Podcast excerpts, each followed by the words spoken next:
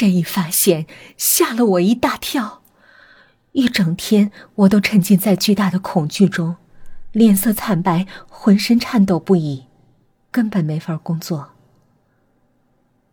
老吴不知什么时候在我身后停下，看了我半天，问：“不舒服？”他的话冷得如同冰库里冷藏的鱼虾。我忍不住打了个寒战，然后头也不回的跑出车间。车间外正是炎夏，阳光荼毒，我却感觉无比寒冷。那些人形胳膊像一只符咒附上了我的身体一般，总是在我眼前晃。晃得我忍不住想吐，忍受着这份难受，一个人在街上漫无目的的走着。不知何时，沉香的车再次停在我面前，上车吧。看到沉香，我突然镇定了下来，这个女人绝不简单。于是上车，大着胆子问：“你你到底是谁？为什么知道车间里有东西？有东西？”有什么东西？难道你有什么发现不成？沉香的问号比我还要多，于是我一一讲给他听。最后问：“你到底是谁？是人是鬼？”沉香没有回答我的问题，只是突然流泪。看着他在阳光下泪雨纷飞，我才发现自己刚刚的问题真的好傻。这明明是一个活生生的人在自己面前，怎么会想象成鬼呢？或许，真的是那只胳膊吓坏了自己吧。沉香很快哭够了，抹去眼泪，一字一顿的说：“那的确是截胳膊，是我姐姐陈明的。半年前，我姐姐跟你一样，是水产学校的实习生。”被派往车间学习，却不料突然就失踪了。有人说他跟大款跑了，有人说因故被开除，没脸回家，所以就去别的城市了。可我不信，我姐姐从小性格温厚，不会做出这么出格的事儿。百般打听，我才知道，他跟车间主任老吴相爱过，后来就失踪了。所以我想，他一定是被坏人拐卖了，或者是杀害了。沉香的话让我一时辨不清真假，但我知道自己跌进了一个可怕的故事里。你是不是怀疑老吴？要不要先报警？我问。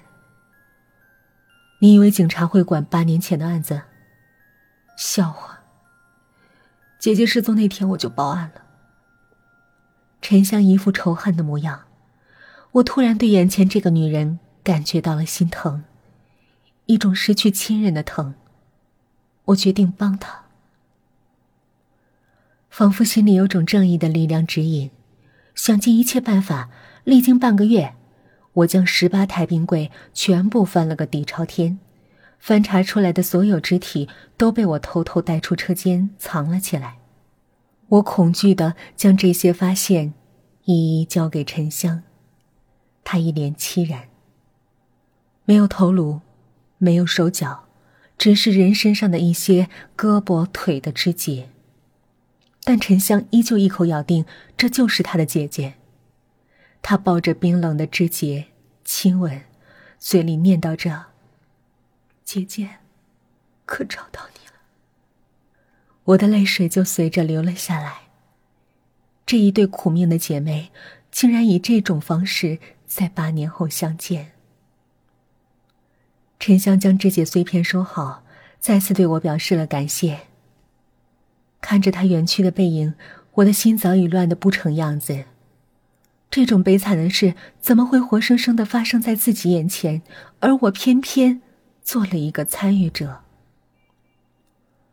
重回车间上班，我突然有些害怕，特别是面对冰柜的时候。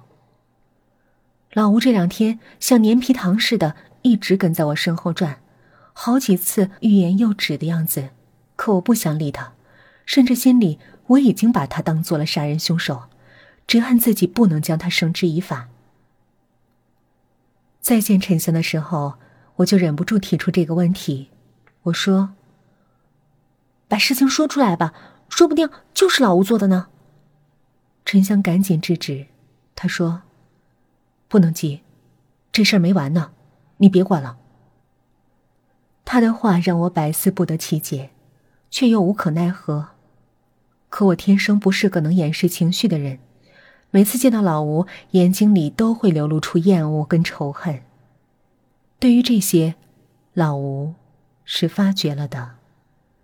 而且作为车间主任，他很快发觉了冰柜被清理过的痕迹。透过他满是疑问的目光，我终于忍不住了，迎上前去问他：“陈明的死跟你有关是吗？”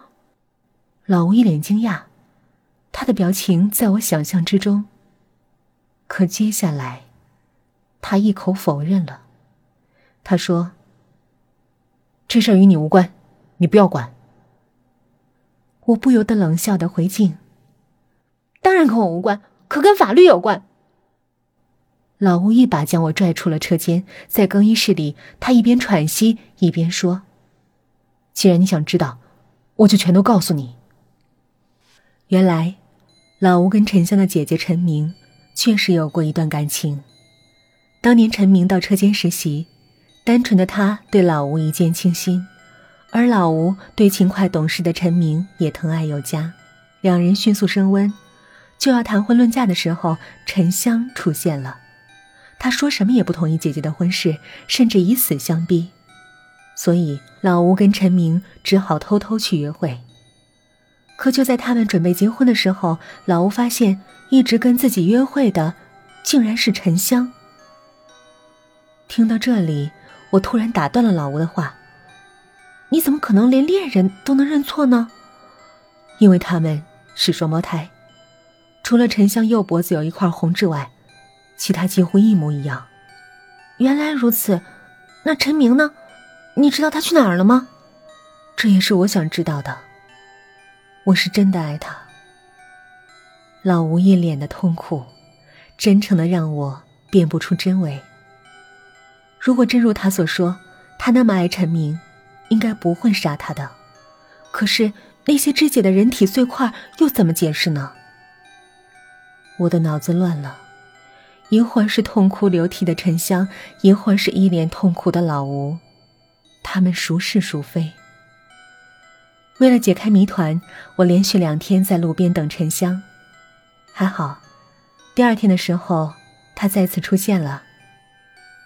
上了车，我什么也没说，眼睛一直瞅着沉香的脖子，颀长的脖颈，白净透明。